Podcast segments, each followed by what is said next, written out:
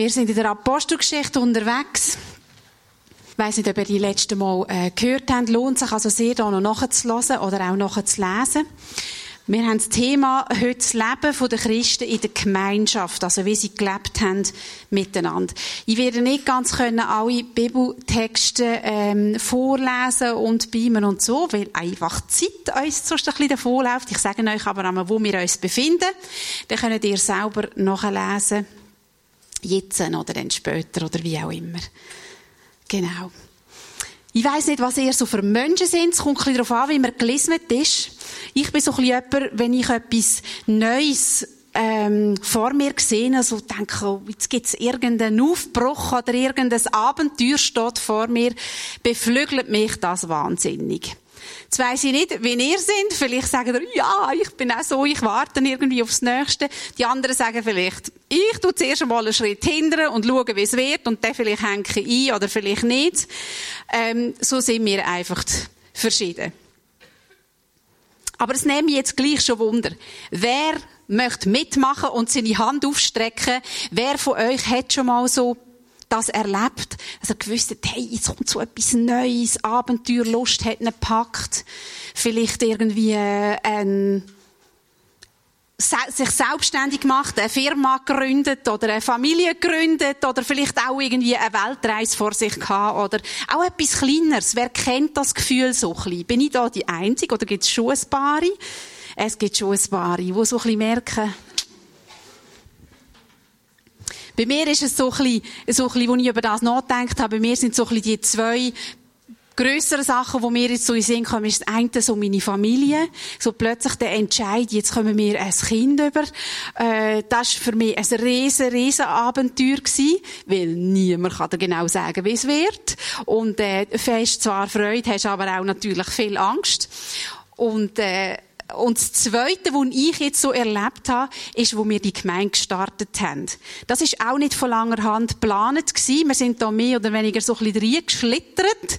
Und jetzt nimmt es mich Wunder, wer, wer, gibt es noch Leute, die da sind, wo wir seit dem Anfang angefangen haben mit dieser Gemeinde? Ich würde sagen, vor 17 Jahren, 18 Jahren. Ich bin nicht so der Held mit den Jahreszahlen. Ah, doch, immerhin ein paar. Dorthin hockt auch noch einer. Das war so eine Aufbruchsstimmung. Wir sind alle jung. Wir hatten viel Kraft. Wir hatten äh, Zeit. Wir hatten Geld. Wir haben einfach alles eingesteckt in die Gemeinschaft. Und äh, sind so gespannt gewesen, was Gott alles tut, haben uns gefreut und gejubelt über jeden neuen Mensch, der dazugekommen ist, der Jesus kennengelernt hat. Wir haben alles Mögliche ausprobiert. Wir haben wirklich unsere ganze Kraft und alles reingesteckt. Eine mega schöne Zeit war das gewesen. Auch eine sehr anstrengende, aber auch eine schöne. Und das ist mir in den Sinn gekommen, weil irgendwie, als ich hier gelesen habe in der Apostelgeschichte, hat mich das so ein bisschen an das erinnert. Und zwar, tue ich so ein bisschen zusammenfassen aus der Apostelgeschichte 2, 42 bis 47 und Apostelgeschichte 4, 32 bis am Schluss. Wie haben die, die Leute dort, die, könnte man sagen, die erste Gemeinde, wie hat die dort zusammen gelebt oder wie haben die dort zusammen gehaushaltet? Es war so eine richtige Gründungsstimmung gewesen. Ich habe das Gefühl, man kommt das so richtig mit über, die sind im Aufbruch gewesen, die sind voll motiviert gewesen. Ähm, die haben eine Abenteuerlust gehabt, die haben eine riesige Begeisterung gehabt. Es heisst, Gott hat täglich Menschen dazu äh, geschickt. Also die haben wahrscheinlich gar nicht mehr können wehren vor Menschen vom Frieden, wie wir jetzt heute sagen, oder vor Leuten, die haben unbedingt auch wollen, äh, hören, was sie von dem Jesus erzählen. Es steht, sie haben enge Gemeinschaft gepflegt. Also, die haben äh, wirklich ihr Leben geteilt. Sie waren wie eine grosse Familie. Die einen finden das super, die anderen denken, wow, Hilfe, ja. Sie haben grosse Freude gehabt, sie haben zusammen gegessen, zusammen gebetet, sie haben Wunder erlebt, sie haben zusammen Gott angebetet. Das heisst, sie waren ein Herz und eine Seele gewesen. Gesundheit. Das ist, denke ich, schon sehr eine spezielle, eine spezielle äh, Aussage, finde ich, weil das sind viele Leute gewesen. Das sind Hunderte bis Tausende von Leuten gewesen. Sie sind ein Herz und eine Seele gewesen. Also das ist wirklich ganz eine spezielle Situation gewesen, wo ich denke, wo es so nachher fast auch nie mehr gegeben hat. Und das heisst von diesen Menschen, sie haben eine tiefe Ehrfurcht vor Gott. Sie haben sind mit aufrichtigen Herzen, sind sie bei dieser Sache dabei gewesen. Sie haben täglich, äh, sind sie unterwiesen worden. Also man hat aus den Schriften ihnen vorgelesen, sie gelehrt. Sie haben Gott gelobt, sie haben das Abendmahl zusammen gefeiert und sie haben zusammen gebetet. Es heißt auch noch, sie seien im Volk geachtet und anerkannt gewesen. Das heißt, die Leute, die auch sich jetzt nicht zu dieser Gemeinschaft zählt haben, die haben das mitbekommen, ähm, die haben da äh, gesehen, was da was da am Laufen ist und sie haben die Menschen offenbar geachtet, wie die gewesen sind, wie die gelebt haben. Und etwas, was auch immer wieder erwähnt wird, sie haben alle Güter teilt, die sie hatten. Also sie haben, sie haben ihr Geld, äh, viele haben auch ihre, ihre Ländereien oder ihre Häuser oder so verkauft, haben das Geld dann an Apostel gebracht und die haben es verteilt auf alle, die ähm, bedürftig, war, äh, bedürftig sind oder in Not sind. Genau, es hat auch viele Leute gehabt, die durch Festivitäten aus dem Ausland gekommen sind auf Jerusalem und äh, auch dort äh, in dem Sinne kein Haus hatten, kein Bleibe. Wir haben für die geschaut, dass da niemand irgendwie auf der Strecke bleibt. Für mich ist es so ein bisschen, also wenn man das so richtig für bare Münzen nehmen, dass es wirklich so war, für mich ist das so fast so ein, bisschen ein paradiesischer Zustand gewesen so richtig, wie es sein sollen. So, wie Jesus voll dabei gewesen wäre. Er ist ja schon wieder im Himmel zu dieser Zeit. So eine Art, endlich wird es so, wie sich das Gott ursprünglich vorgestellt hat. Eine richtige, enge Gemeinschaft zwischen ihm und den Menschen, eine enge Gemeinschaft unter den Menschen und niemand von diesen Menschen leidet irgendeine Not.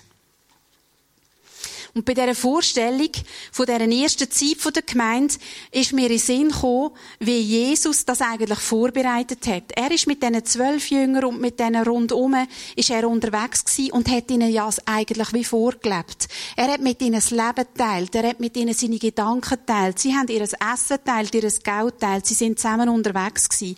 Und er hat richtig das äh, vor, vorgelebt, Tag aus, Tag ein, mit ihnen unterwegs zu sein. Das hat nichts zu tun mit Gottesdienst am Sonntag, so wie die zusammen unterwegs sind. Die haben immer und jeden Tag Gottesdienst mit Jesus zusammen.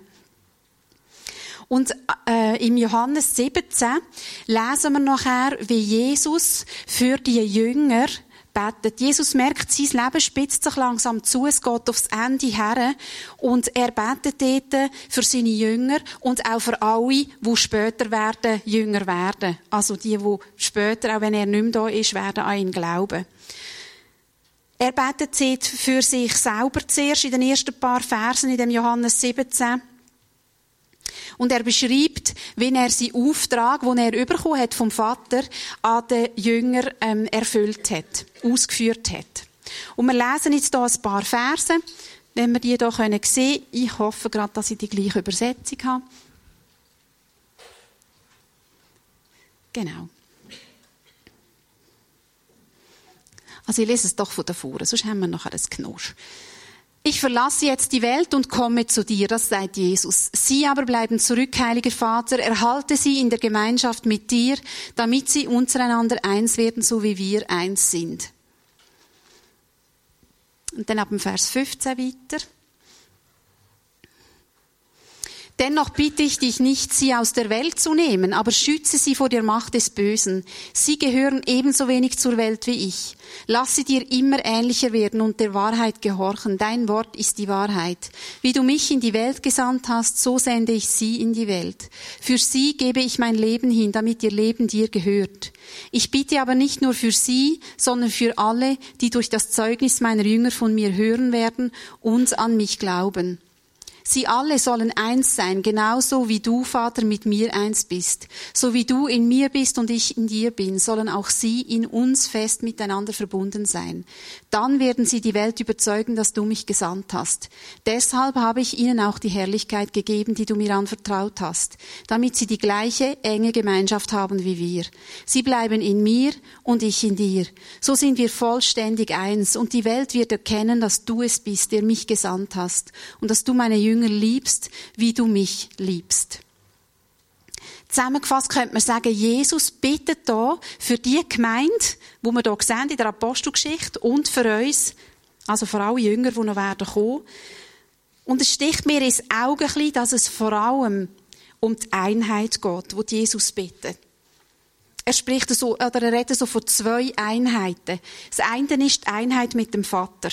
Jesus hat eine, eine äh, enge Einheit bildet mit seinem Vater und er bittet da, dass wir Menschen die gleiche Einheit mit ihm und mit dem Vater sollen erleben. Warum? Warum ist ihm das so wichtig?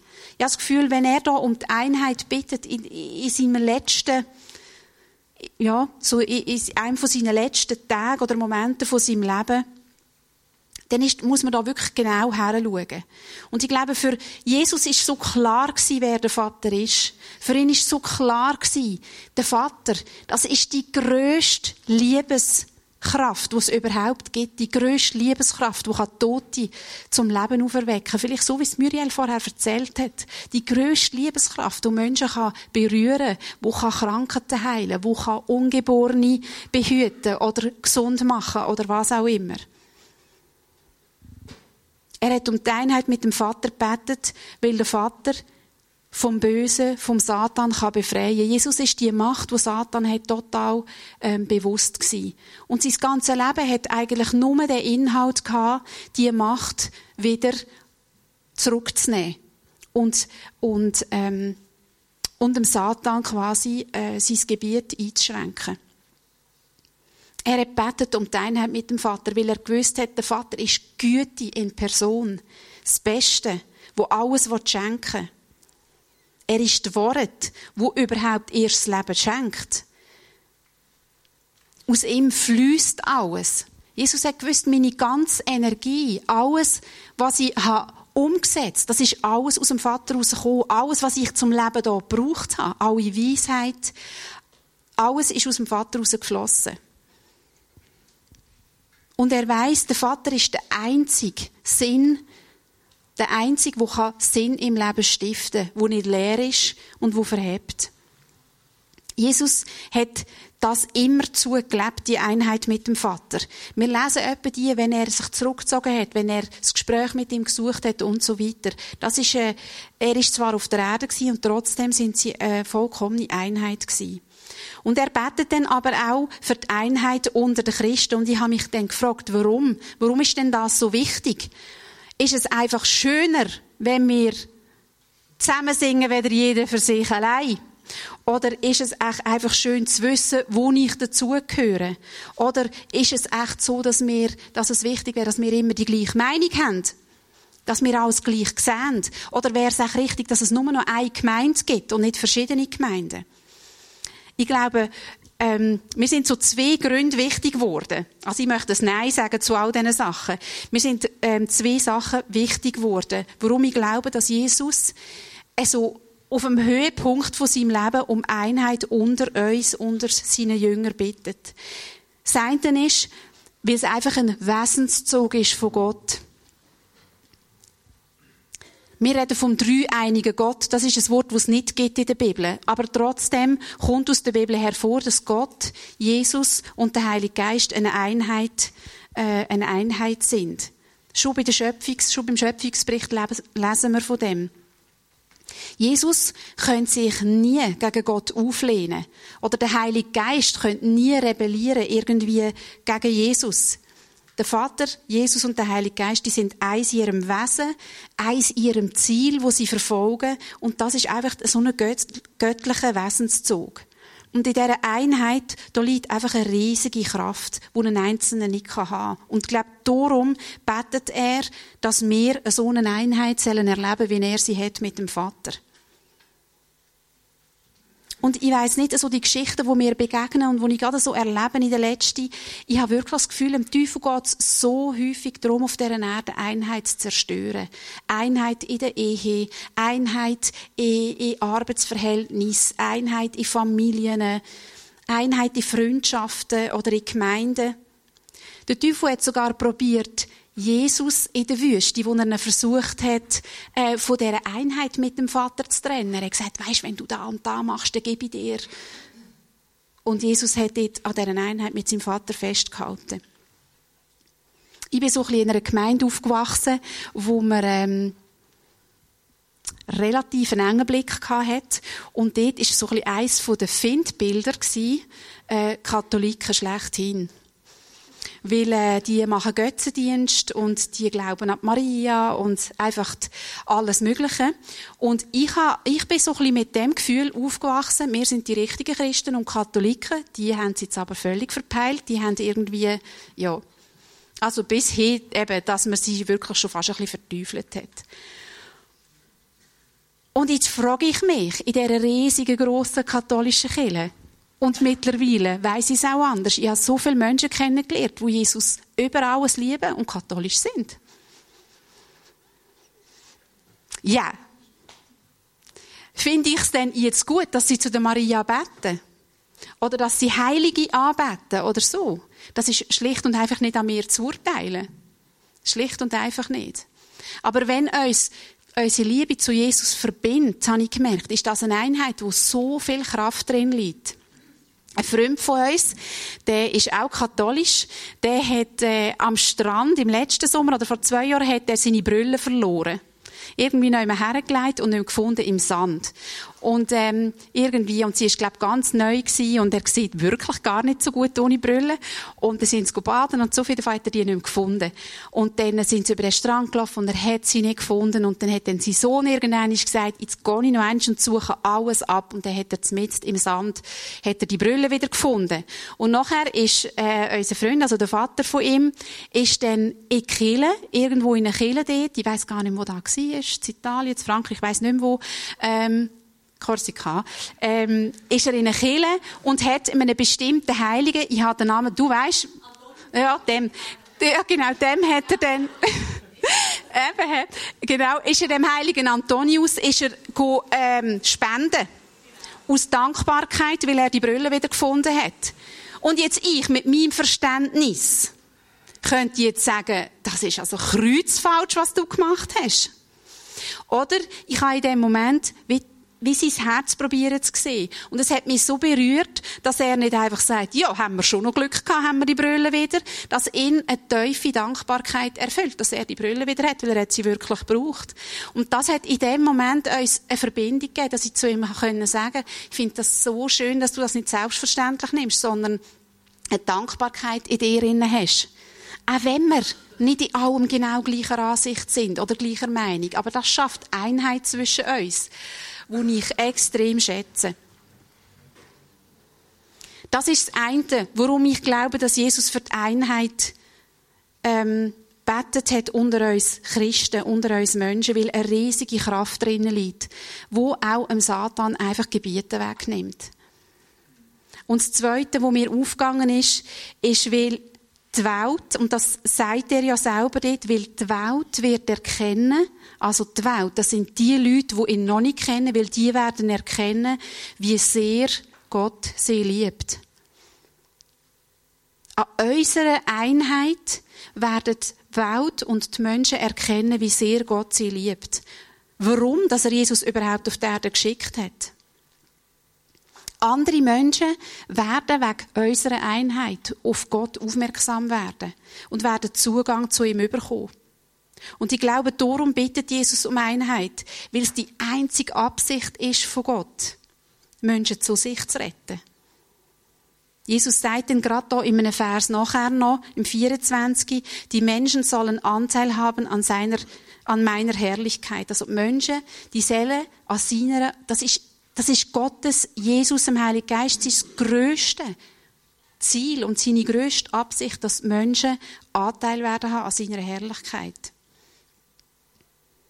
Menschen, die Jesus noch nicht kennt haben, die haben dort bei dieser Gemeinschaft voll Einblick gehabt, was die Christen so machen. Also die haben, die haben gesehen, wie die leben, die haben gesehen, wie die äh, ihr Geld teilen, die haben gesehen, wie die zusammen beten, die haben gesehen, dass Wunder passieren. Und das hat mich sehr beeindruckt. Also Einheit wo Jesus da darum bittet. Da geht es nicht einfach darum, dass Menschen sehen, ähm, wie harmonisch dass wir zusammenleben können und wie nett die Menschen wir sind. Nein, dass sie Einblick bekommen in unser Leben mit Gott, in unsere Auseinandersetzung, wo wir vielleicht drinstehen und wie wir mit denen umgehen. Sie haben es hautnah miterleben wie die anderen Gott gelobt haben, dass niemand Not leiden und so weiter. Ich habe meinem letzten Geburtstag ein paar Leute eingeladen. Dann sind wir da so ein bisschen gehockt und haben Kaffee getrunken und ähm, irgendwie ist ein Gespräch zustande gekommen. Meine Schwester war auch dabei gewesen. und irgendwie ist ein Gespräch zustande gekommen. Zuerst so ein bisschen zwischen meiner Schwester und mir und natürlich dann alle, die rundum auch sind. Und wir haben so ein bisschen erzählt über unsere Kindheit, wie wir die so total anders erlebt haben. Wir haben manchmal das Gefühl, wir sind bei verschiedenen Eltern aufgewachsen, weil sie das so anders erlebt hat, wie ich. Und, äh, und es hat grosse Konflikte gegeben und so. Und wir haben über das geredet und wie wir mit diesen Konflikten haben können umgehen und was wir für eine Beziehung haben jetzt und so. Und dann ist eine Frau, also wirklich ein bisschen zwischen uns innen und die hat gelost und gelost und gelost. Und, ähm, Sie ist schon länger, sie kennt mich schon länger und so, aber das war wieder ein Moment gewesen, wo sie nachher, sie hat mir nachher angeläutet und gesagt, weisst, dass ihr so könnt über das reden und dass ihr da offenbar so einen guten Weg gefunden habt, auch mit diesen Konflikt umzugehen. Ähm, das tut sie schwer beeindruckt und es ist so wie der Schlüsselmoment gewesen, dass sie so ihr Herz können auftun und anfangen über sich erzählen und sagen, weisst, ich tu immer alles mit blödem Geschwätz übertönen und und äh, weil ich Angst habe irgendwie, dass jemand merkt, wer ich wirklich bin. Also einfach eine Einheit, die anstecken kann und wo auch anderen eine Hilfe sein kann, Gott darin zu erkennen und Gott zu sehen drinnen. Und eigentlich könnte man jetzt einfach Amen sagen und das feiern und super. Und jetzt kommen noch die nächsten paar Verse und dann habe ich gedacht, soll ich denn die, Mama, aber die gehören dazu. Da kommt nämlich Geschichte. In dieser ganzen Einheits, äh, Einheitsphase in, in dieser Gemeinschaft, wo die Christen hatten, kommt äh, die Geschichte vom Hananias und der Sapphira. Genau anschliessend. Nachdem genau gestanden sind, sie sind ein Herz und ein Seel. Ein Mann, er hieß Ananias, verkaufte zusammen mit seiner Frau Sapphira ein Grundstück. Sie waren damit einverstanden, Sie war damit einverstanden, dass er einen Teil des Geldes behielt und nur den Rest zu den Aposteln brachte. Aber Petrus durchschaute ihn. Ananias, fragte er, warum hast du es zugelassen, dass der Satan von dir Besitz ergreift? Warum hast du den Heiligen Geist betrogen und einen Teil des Geldes unterschlagen? Niemand hat dich gezwungen, das Land zu verkaufen. Es war dein Eigentum. Sogar das Geld hättest du behalten können. Wie konntest du nur so etwas tun? Du hast nicht Menschen betrogen, sondern Gott selbst. Bei diesen Worten brach Ananias tot zusammen. Alle, die davon hörten, waren entsetzt. Einige junge Männer bedeckten den Toten mit einem Tuch und trugen ihn hinaus, um ihn zu begraben. Etwa drei Stunden später kam seine Frau Sapphira in die Gemeinde. Sie wusste noch nicht, was geschehen war. Petrus fragte sie, ist das hier alles gewesen, was ihr für euren Acker bekommen habt? Ja, antwortete sie, das war alles. Wie konntet ihr jemals annehmen, Gottes Heiliger Geist würde euren Betrug nicht merken, erwiderte Petrus. Die Männer, die deinen Mann begraben haben, kommen gerade zurück, sie werden auch dich hinaustragen. In demselben Augenblick stürzte Sapphira tot zu Boden. Als die jungen Männer hereinkamen und sahen, dass sie tot waren, trugen sie auch die Frau hinaus und begruben sie neben ihrem Mann. Die ganze Gemeinde aber und alle, die davon hörten, erschraken zutiefst. Äh, so eine mega krasse Geschichte. Mit fast alttestamentlichen Auswirkungen, würde ich sagen. Ich habe relativ viel gelesen über die Geschichte. Und ähm, da gibt es Leute, die predigen über die Geschichte ähm, in sehr theatralischem Stil, was ich nicht irgendwie bewerten oder so. Ich habe einfach gemerkt, ich für mich, ich sehe in dieser Geschichte den Grund nicht, warum dass sie das gemacht haben. Man kann da spekulieren. Wie sind sie zu dem Schluss zu kommen, äh, ihren Acher zu verkaufen? Wir wissen es nicht. Vielleicht haben sie gut dastehen. Sie haben sich vielleicht dann vorgestellt, äh, wie das ist, wenn sie dann reinkommen und dann stellt man sich so einen Gang und alle sind da und zuvorderst hockt dann der Petrus und sie legen dann das Geld zu seinen Füßen und ja, und sind dann ein, ein guter Teil von dieser Gemeinschaft. Wir wissen es nicht. Hat das ihr Herz bewegt? Sind sie unter Gruppendruck gestanden, weil gerade vorher steht noch etwas von einem, von einem Barnabas, der auch sein Land verkauft hat und das Geld gebracht hat, haben sie einfach gedacht, ja, also wenn das alle machen, dann müssen wir ja auch. Es wäre ja, irgendwie haben sie sich vielleicht geschämt. Wir haben immer noch unseren Nachher und wir wissen das nicht. Warum haben sich die beiden entschieden, einen Teil vom Geld zu behalten und das aber nicht zuzugeben? Auch das wissen wir nicht. Das steht auch nicht. Haben sie Angst gehabt, vielleicht plötzlich, dass es dann im Alter gleich nicht mehr würde Vielleicht ist es nachher auch ein bisschen eine Rückversicherung oder so. Oder hat sie sie gereut? Haben sie gefunden, es sei jetzt doch schon ein bisschen gerade viel? Oder haben sie vielleicht irgendeinen Plan müssen begraben? Vielleicht haben sie auch irgendetwas vorgehabt und hätten das Geld für das gebraucht. Man weiß es nicht. Was man aber kann lesen aus dem Text, ist, dass sie nicht irgendwie Opfer sind von einem willkürlichen, zornigen Gott, wo da einfach wieder einmal müssen, äh, irgendwie ein Statement abliefern, sondern dass sie sich willentlich entschieden haben. Sie haben beide davon gewusst, auch die Frau ist einverstanden gewesen, sie hat gewusst, was der Mann äh, machen will. Und sie haben sich entschieden, einen Teil vom Geld zu behalten. Das wäre ja überhaupt kein Problem gewesen. Sie hätten ja auch alles Geld können behalten. Sie hätten ja auch Drachen können behalten. Das ist alles gar kein Problem gewesen. Der Petrus sagt, du hättest es nicht müssen verkaufen oder du hättest das Geld können behalten. Aber sie haben sich entschieden, etwas vorzuspielen. Sie haben sich entschieden, wir sagen, wir haben alles gebracht. Dabei haben sie etwas zurückgehalten. Das ist das Problem. Sie haben sich entschieden zu lügen, weil sie gedacht haben, dass es für sie persönlich besser wäre so. Und, also man kann fast nicht anders. Da kommt mir die Geschichte von Adam und von der Eva in Sinn. Die haben eine Entscheidung getroffen. Sie haben gedacht, ihre Gedanken und ihr wahres Gesicht können zu verstecken. Adam und Eva haben sich versteckt, wo sie, wo sie von dieser verbotenen Frucht gegessen haben. Sie haben gedacht, sie wissen es besser, sie wollen noch etwas ausprobieren, wo vielleicht Gott ihnen vorenthalte. Sie haben gedacht, eine bessere Strategie zu haben als Gott, eine bessere als Jesus, wofür sie gebetet hat, dass sie in Einheit mit dem Vater leben können. Sie haben sich in dem Moment, würde ich fast sagen, gegen die Einheit mit dem Vater entschieden. Und sie haben sich indirekt auch gegen die Einheit mit diesen Menschen entschieden, wo sie da mit ihnen unterwegs sind. Sie haben sie belogen und hintergangen, nicht weil sie nicht alles Geld gebracht haben, sondern weil sie vorgegeben haben, alles zu bringen. Sie haben vorgegeben, jemand zu sein, wo sie nicht sind. Und mit einem Menschen in Einheit zu leben, wo vorgeht, jemand zu sein, wo er nicht ist, ist ganz schwierig. Was entstanden ist unter diesen Christen, so ein Leben mit aufrichtigem Herzen, ein Sorge füreinander, ein Zeugnis sein für andere, das ist in dem Moment wie mit Füßen treten worden von diesen beiden. Warum hat euch Gott so mega krass reagiert? Zack, der Petrus merkt's, er sagt's, paff, tot.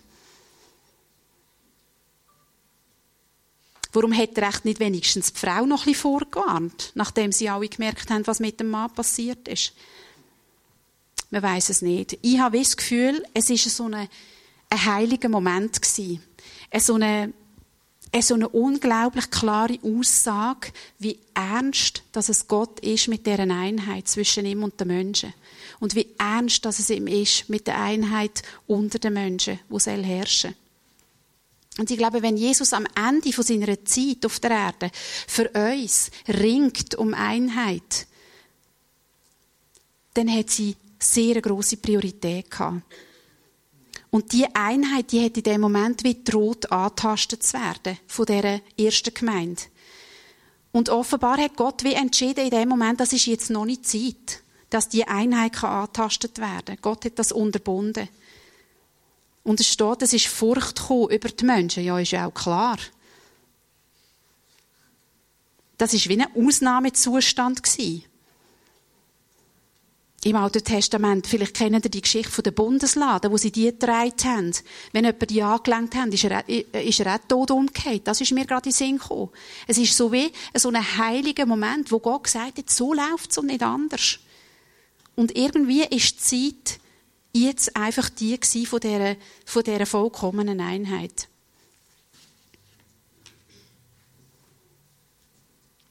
Für mich sind das so die zwei wichtigsten Erkenntnisse, die ich gezogen habe aus dem Ganzen. Gottes tiefstes Wesen ist die Einheit. Und in dieser Einheit die kommt meine Herzenshaltung zum Vorschein. Lug, Betrug oder so ein bisschen Vorspielen, ich sei jemand anderes auch eine falsche Demut, die haben keinen Platz in der Einheit mit Gott. Warum nicht? Weil es sowieso hinfällig ist. Gott sieht unser Herz ja sowieso, er kennt uns. Und da muss uns nicht Angst machen, da muss uns nicht verschrecken. Das ist ein Angebot für das grösste Geschenk, das er uns machen kann. In Einheit mit uns leben. Hey, du darfst sein, wie du bist. Aber ich will die Nähe haben bei mir. Das ist wie ein heiliger Boden. Ich kann Gott nichts vorspielen. Wenn ich vorgebe, jemand anders zu sein, dann habe ich nicht begriffen, wer er meint, dass ich bin. Er gibt mir nämlich eine andere Identität. Ich muss niemand sein vor ihm, wo ich gar nicht bin. Und ich glaube, die Einheit vom himmlischen Vater und mir oder der uns, das ist das, wo die wahre Identität ähm, kann zeigen, dort, wo ich sie erkennen kann. Und ich befürchte wirklich bei dieser Geschichte, dass die beiden, der Ananias und die Sapphira, das völlig nicht gecheckt haben. Oder sich einfach dagegen entschieden haben. Das ist so das eine. Gottes tiefstes Wesen ist die Einheit.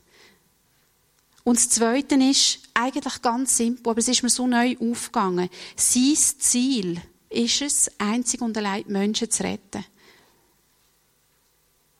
An der Einheit unter den Christen wird seine Liebe sichtbar. Das, was er sich über alles wünscht, dass die Menschen ihn und seine Liebe für sie erkennen.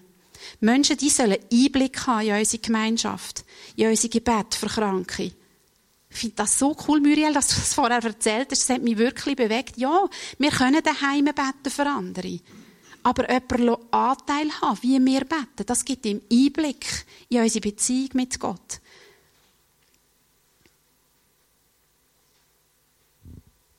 Sie haben Einblick über, wie wir umgehen mit unseren Schwächen auch. Wir müssen ja niemand sein in dem Moment. Oder wir haben es nicht wegen dem im Griff oder irgendetwas. Aber sie können wie Anteil haben an dieser Einheit zwischen Jesus und uns. Und ich glaube, eine ehrliche, herzliche, fürsorgliche Einheit oder ein Umgang miteinander, das zeigt den Menschen, wie Gott sie sehr liebt, wie sehr er sich sehnt nach ihnen. Wir müssen nicht irgendwie attraktiv sein für die Menschen in diesen ganzen Gemeindebaujahren, da hat man sich immer wieder überlegt, und ich glaube, jede Gemeinde macht das. Wie machen wir es am besten? Wie, was ist jetzt richtig? Und welche Strategie verfolgen wir und so? Und ich glaube, es gibt einfach viele richtige, viele richtige Arten, viele verschiedene Arten. Aber der Hauptpunkt ist nicht, dass wir möglichst attraktiv sein müssen für die Menschen, sondern dass sie an dem, wie wir zusammen eine Einheit sind, können ihn erkennen, seine Liebe erkennen. Und das finde ich wahnsinnig faszinierend.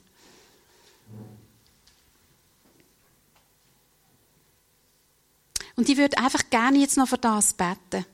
Ich würde eigentlich gerne für, für zwei Sachen beten. Das eine, einfach für Menschen, die da sind und sagen, ich wünsche mir eine Einheit mit Gott, ich wünsche mir eine Einheit mit dem Vater. Ich wünsche mir da eine Verbundenheit zu haben mit Gott, wie Jesus sie hat in meinem Leben, damit ich kann sein, wenn ich bin und damit ich kann hören, was er zu mir sagt.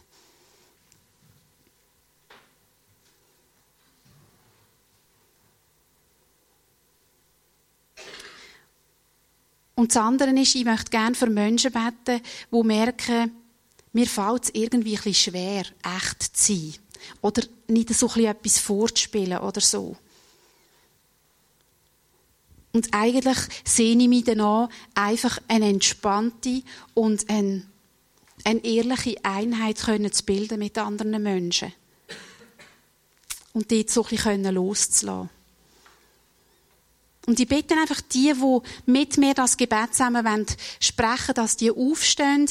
Ich würde einfach zuerst einen Moment ähm, still sein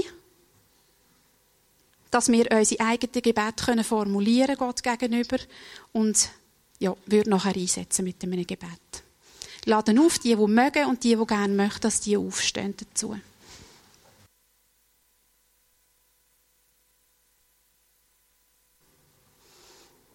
Vater, ich danke dir von ganzem Herzen einfach für das Angebot, das du uns machst, eine Einheit mit uns zu bilden. Jesus ist da für uns eingestanden und hat darum gerungen, hat darum gebetet, dass wir eine Einheit mit ihm und mit dir können haben, gleich wie Jesus und du, Vater, das haben und immer noch haben. Und Jesus, ich habe das Gefühl, eine Einheit mit dir, eine Einheit mit dem Vater zu erleben im Leben, das ist wie, das ist wie Medizin. Das ist wie Wasser für jemanden, der verdurstet. Das ist wie ein Wegweiser für jemanden, der nicht weiss, wodurch. Das ist wie Inhalt für jemanden, der nur Leere empfindet. Und ich werde dir einfach Danke sagen, dass du uns da drin begegnen willst. Und du sagst heute am Morgen, ich bilde eine Einheit mit dir. Ich strecke dir meine Hände entgegen und du kannst sie einfach annehmen, du kannst zugreifen. Und ich verspreche dir, ich gehe nicht aus dieser Einheit raus. Ich verspreche dir, ich bin morgen immer noch da und übermorgen auch. Und alles, was ich dir gesagt habe, alles, was ich dir verspreche, das werde ich halten. Du kannst dich zu jeder Zeit, in jeder Sekunde auf mich verlassen. Du kannst Anteil haben an dieser Herrlichkeit vom Himmel. Du kannst Teil sein von dem Reich, von dem Königsreich, wo jetzt auf der Erde schon gestartet hat.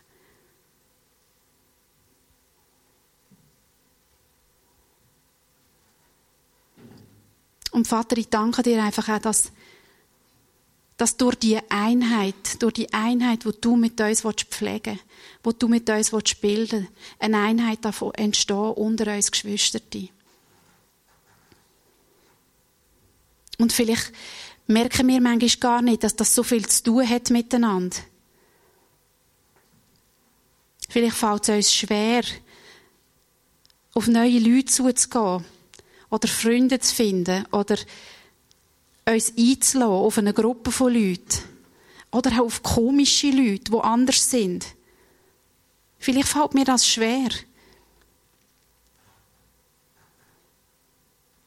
Aber du kannst eine Einheit schaffen unter uns, wo allein und einzig gegründet ist auf der Einheit mit dir, weil wir verbunden sind mit dir, weil wir Geschwister sind von Jesus, weil wir deine Kinder sind.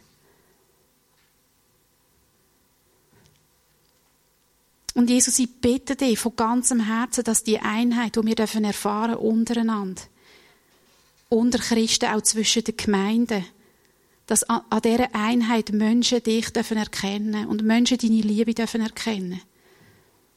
Jesus, ich bitte dich von ganzem Herzen, dass du wirst Menschen dazu tun, die dich kennenlernen. Weil wir daheim sind, in der Einheit mit dir.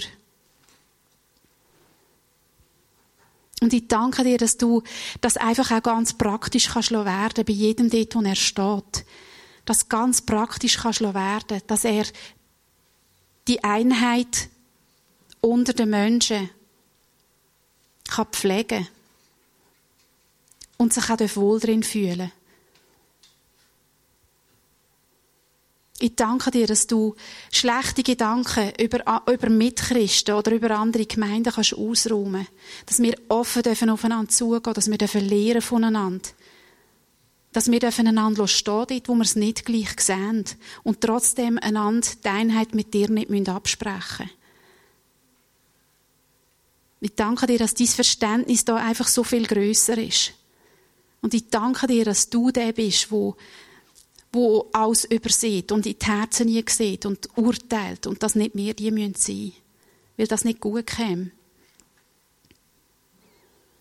Und ich möchte bitten, dass du uns jetzt einfach segnest. Segnest für die kommende Woche. Segnest für die nächste Zeit. Dass wir an dieser Einheit mit dir festheben.